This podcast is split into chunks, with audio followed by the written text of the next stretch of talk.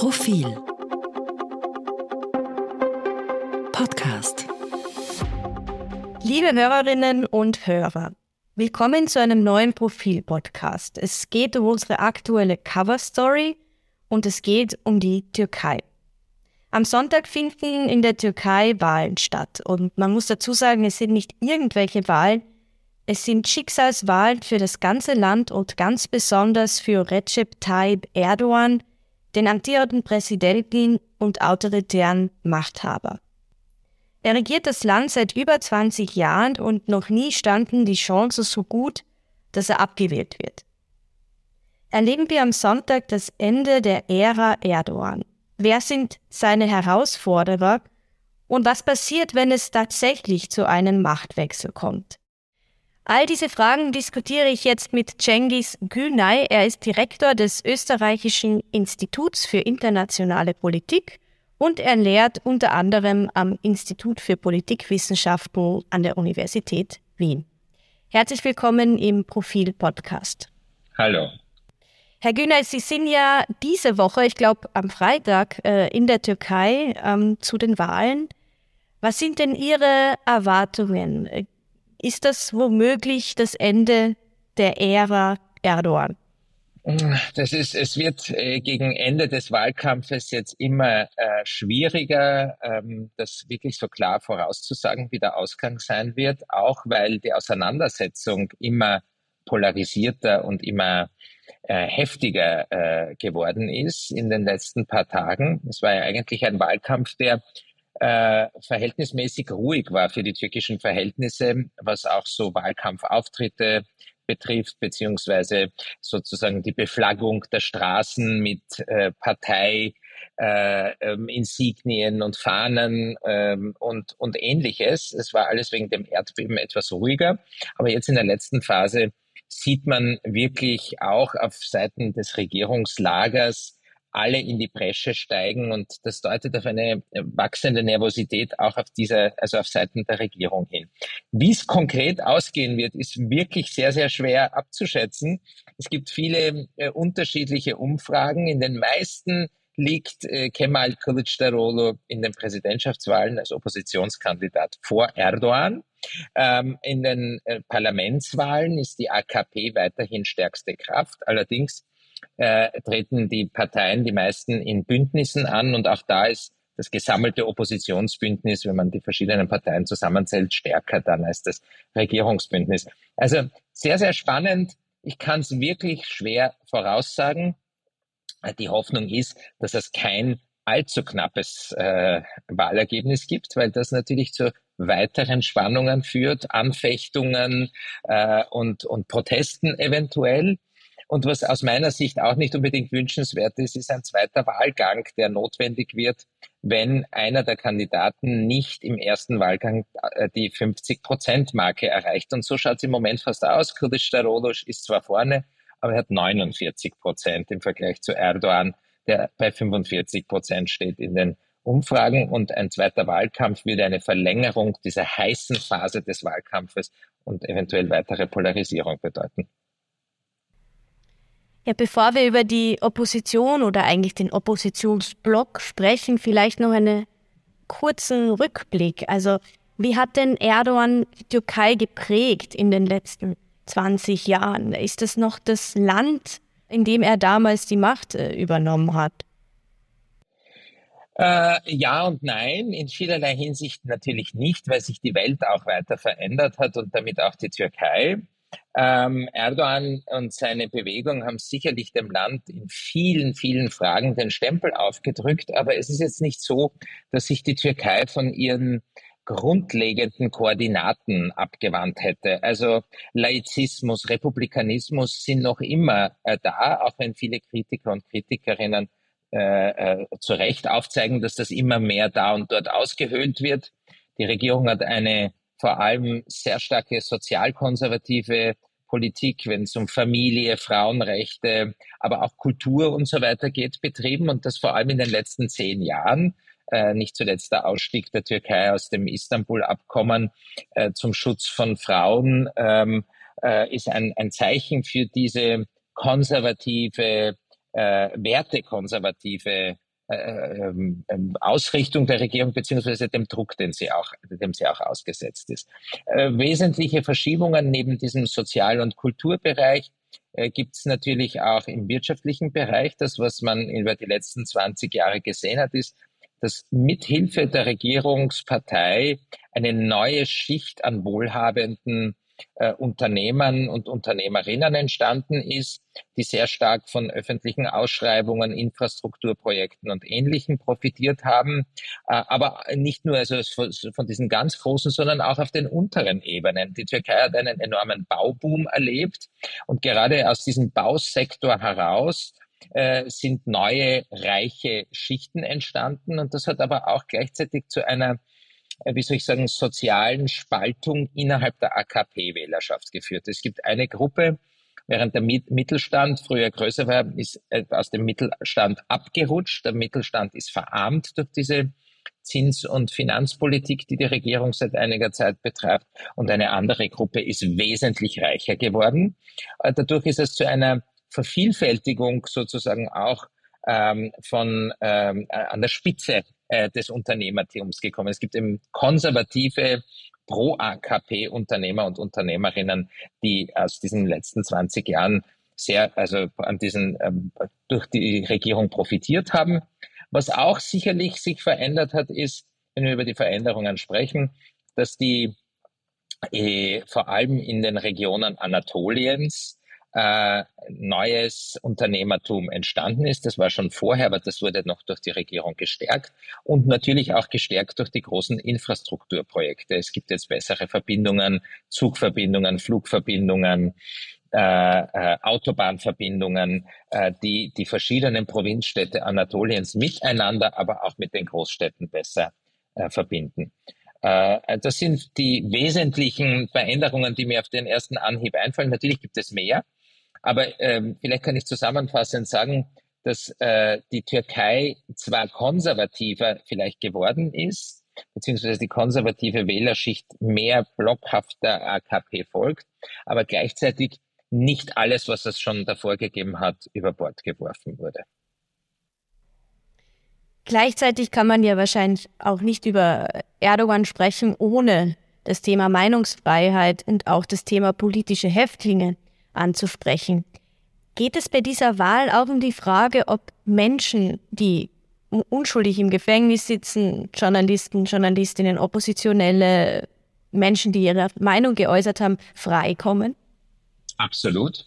Bei dieser Wahl geht es um Wirtschaft, die das Management, das Missmanagement des, äh, infolge des Erdbebens und Korruption. Und der weitere große wichtige Punkt ist Demokratie und Gerechtigkeit. Das Justizwesen liegt im Argen. Das ist äh, vor allem also infolge des Putschversuches noch äh, schlimmer umgebaut worden. Äh, man kann in vielen Bereichen von einer parteiischen Justiz sprechen oder von einer parteiischen Rechtsprechung zumindest. Ähm, und ähm, wie Sie richtig sagen, es sind viele Journalisten, Journalistinnen und sogar Politiker und Vertreter der Zivilgesellschaft in, sitzen im Gefängnis. Äh, das ist äh, zum Teil sehr selektiv und nicht ganz nachzuvollziehen, warum manche im Gefängnis sitzen und manche nicht. Das, man hat oft das Gefühl, die Regierung oder das Regime, wie man es eigentlich nennen muss, geht da äh, so vor, dass man sozusagen Warnschüsse damit abgibt und manche da sozusagen das Bauern, also das Opfer sind dieser Warnschüsse.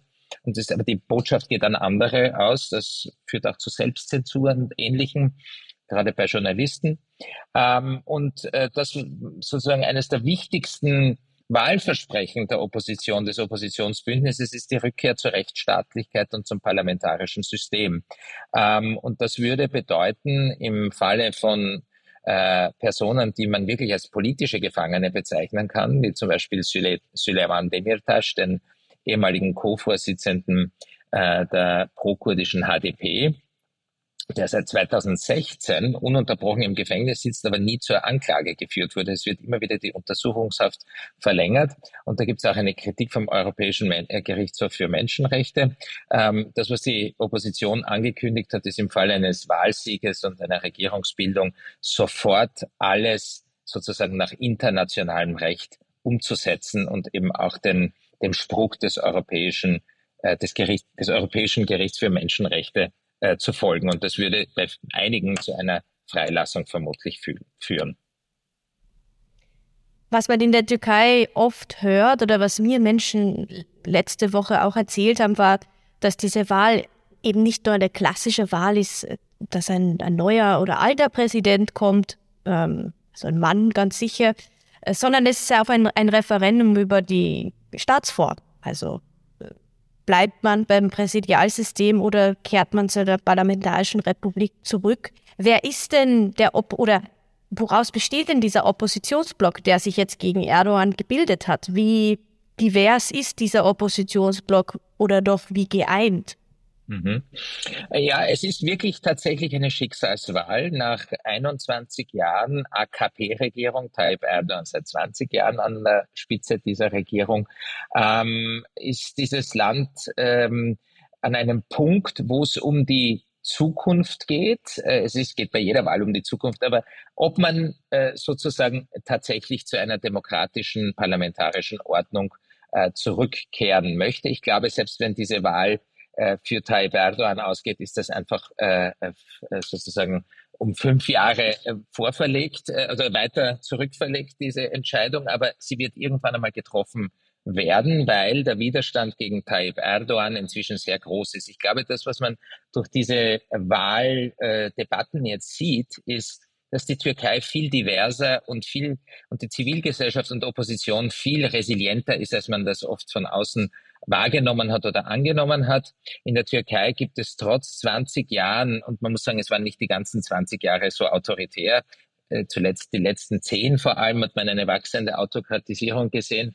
Äh, trotz dieser Autokratisierung gibt es intakte zivilgesellschaftliche Organisationen, eine sehr, sehr starke Zivilgesellschaft, die auch mobilisiert, auch über die sozialen Medien mobilisiert und vor allem auch eine starke Opposition, die, weil sie sich einigen konnte, beziehungsweise also ver, ver, vereinigen konnte, ähm, jetzt tatsächlich Tayyip Erdogan und seine Macht herausfordern kann. Das Oppositionsbündnis, das größte, äh, de, äh, äh, das Bündnis Nation, wie es heißt, besteht aus der größten Oppositionspartei CHP, das ist die Republikanische Volkspartei, am ersten als eine Sozi sozialdemokratische Bewegung vielleicht zu bezeichnen kemalistisch.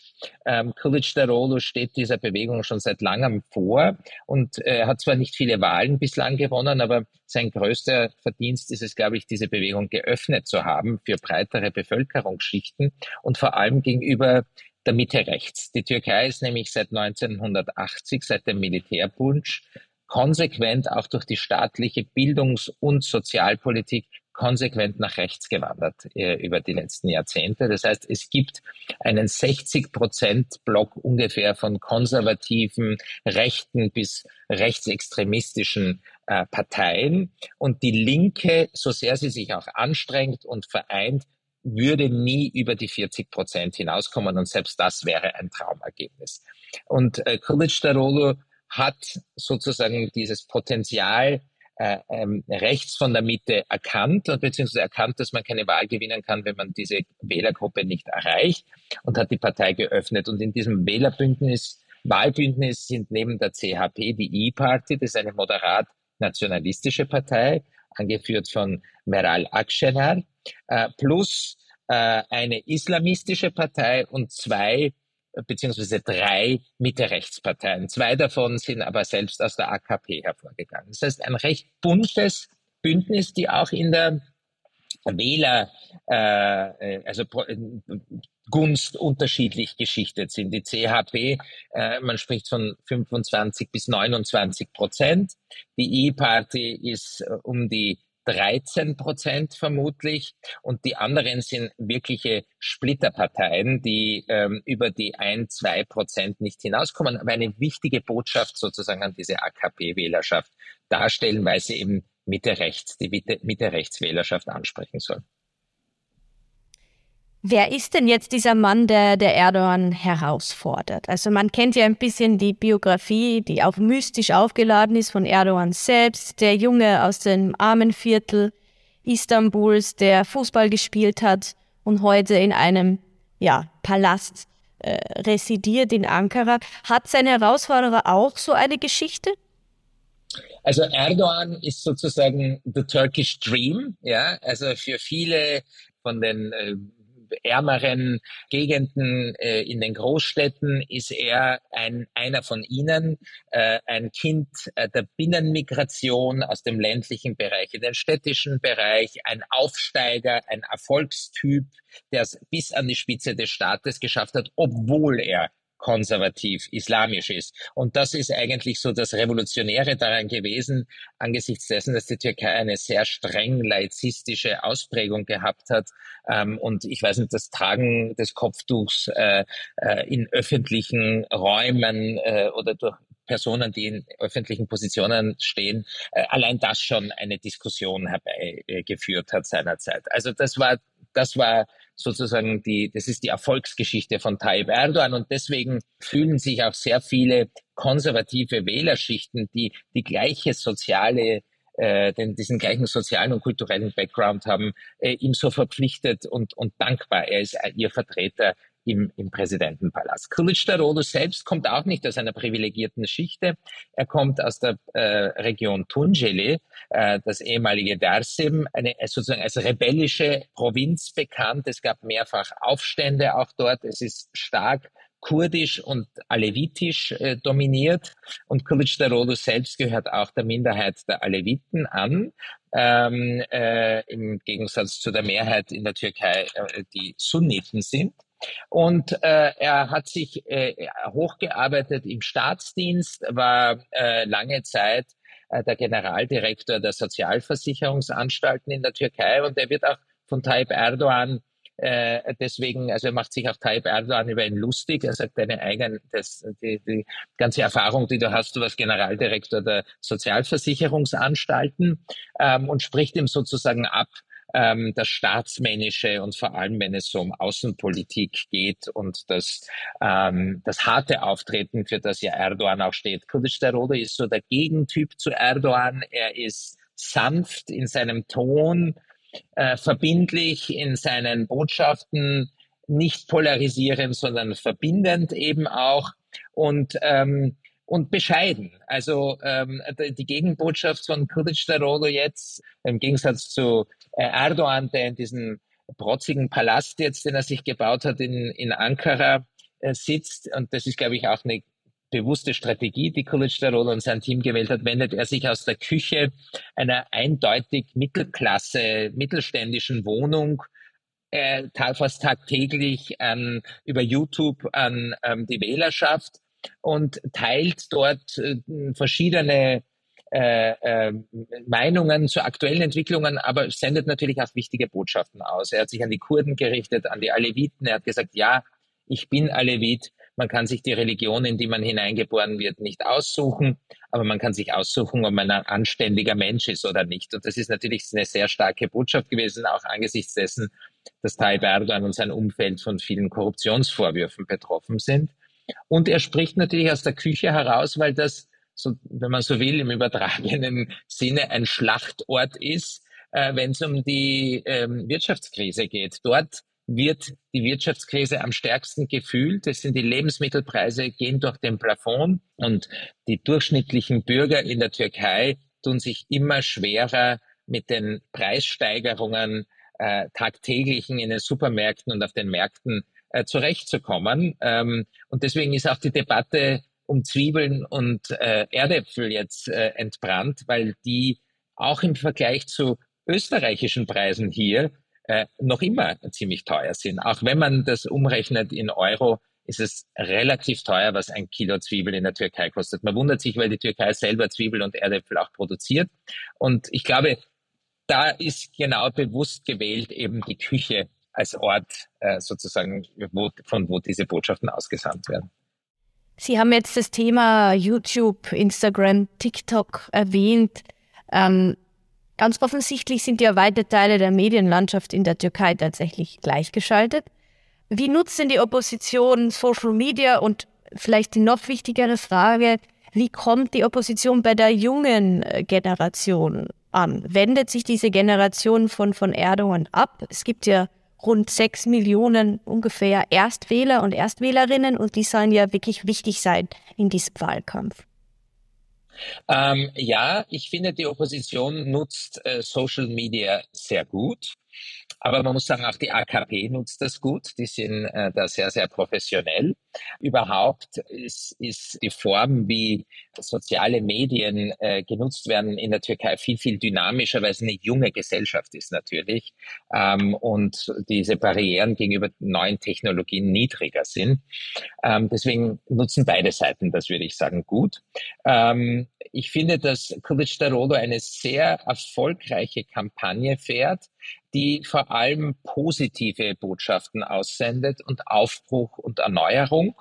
Ähm, es wird zwar Tayyip Erdogan und das System angegriffen, aber äh, nicht, es ist nicht das Hauptwahlkampfthema, sondern Aufbruch und Erneuerung. Und das ist genau das, was auf Seiten des äh, Regierungsbündnisses fehlt. Nach 21 Jahren an der Macht ist es abgenutzt und kann kaum mehr neue Slogans produzieren. Es geht immer wieder um die gleichen Sachen, sozusagen Infrastrukturprojekte, Aufbau einer Militärindustrie und so weiter, starke Türkei und weiter so.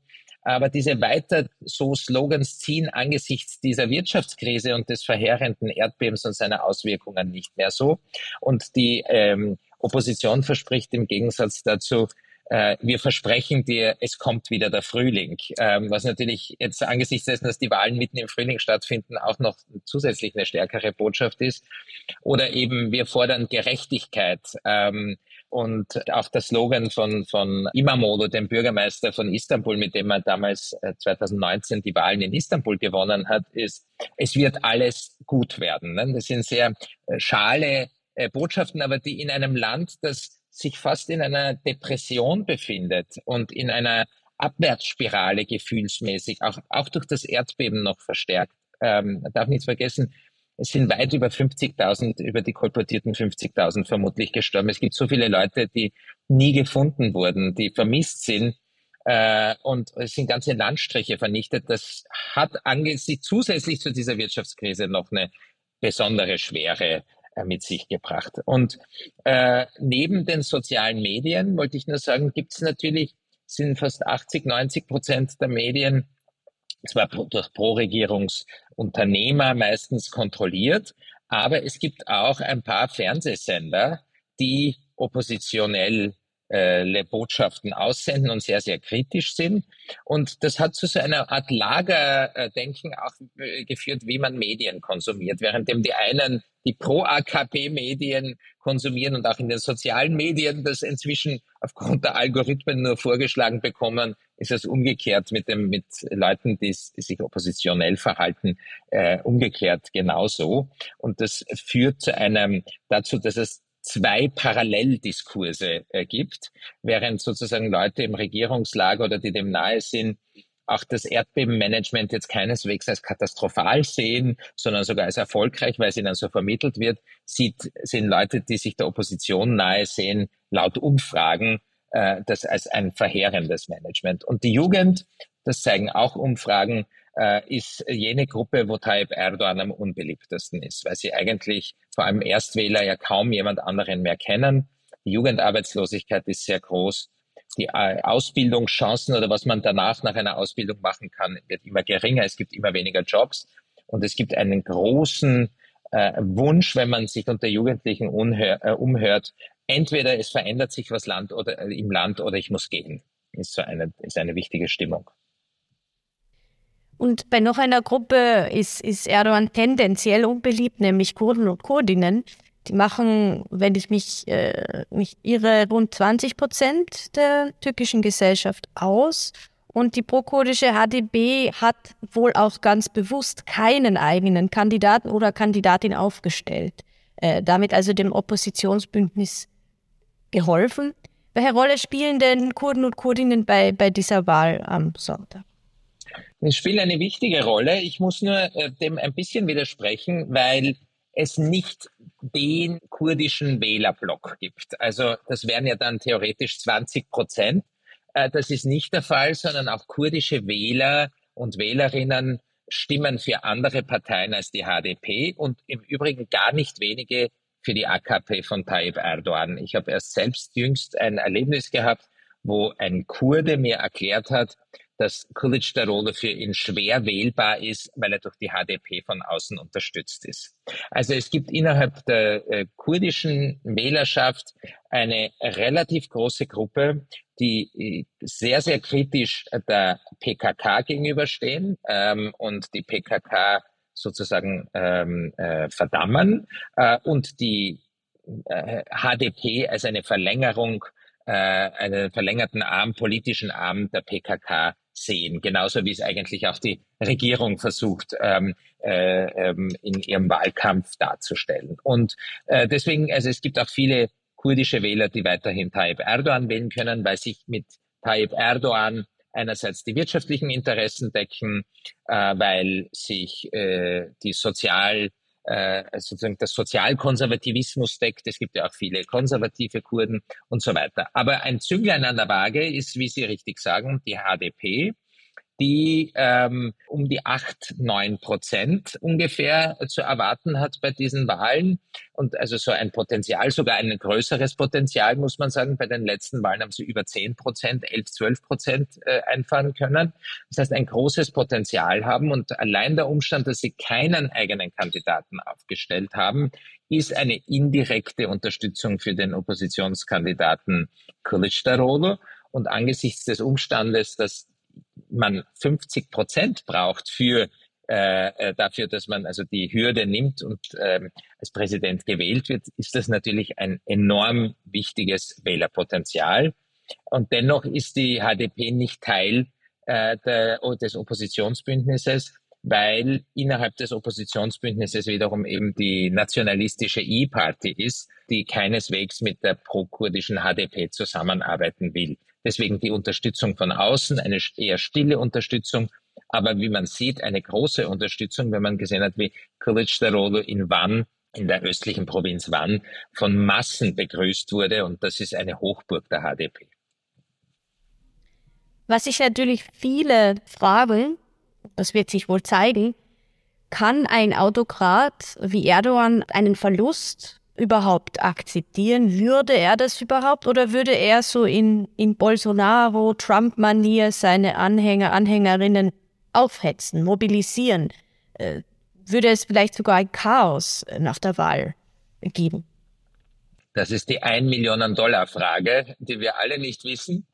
Ähm, und ich glaube, deswegen sind auch sehr viele angespannt, weil das ist äh, äh, das ist die große Unbekannte. Wie wird sich Tayyip Erdogan verhalten? Wie wird sich sein Umfeld verhalten, wenn es zu einer Wahlniederlage kommt? Und da wiederum äh, spielt das eine Rolle, was ich eingangs gemeint habe, wie hoch der Unterschied ist beim Wahlausgang. Also wenn es ein eindeutiges Wahlergebnis ist, dann ist da wenig zu machen.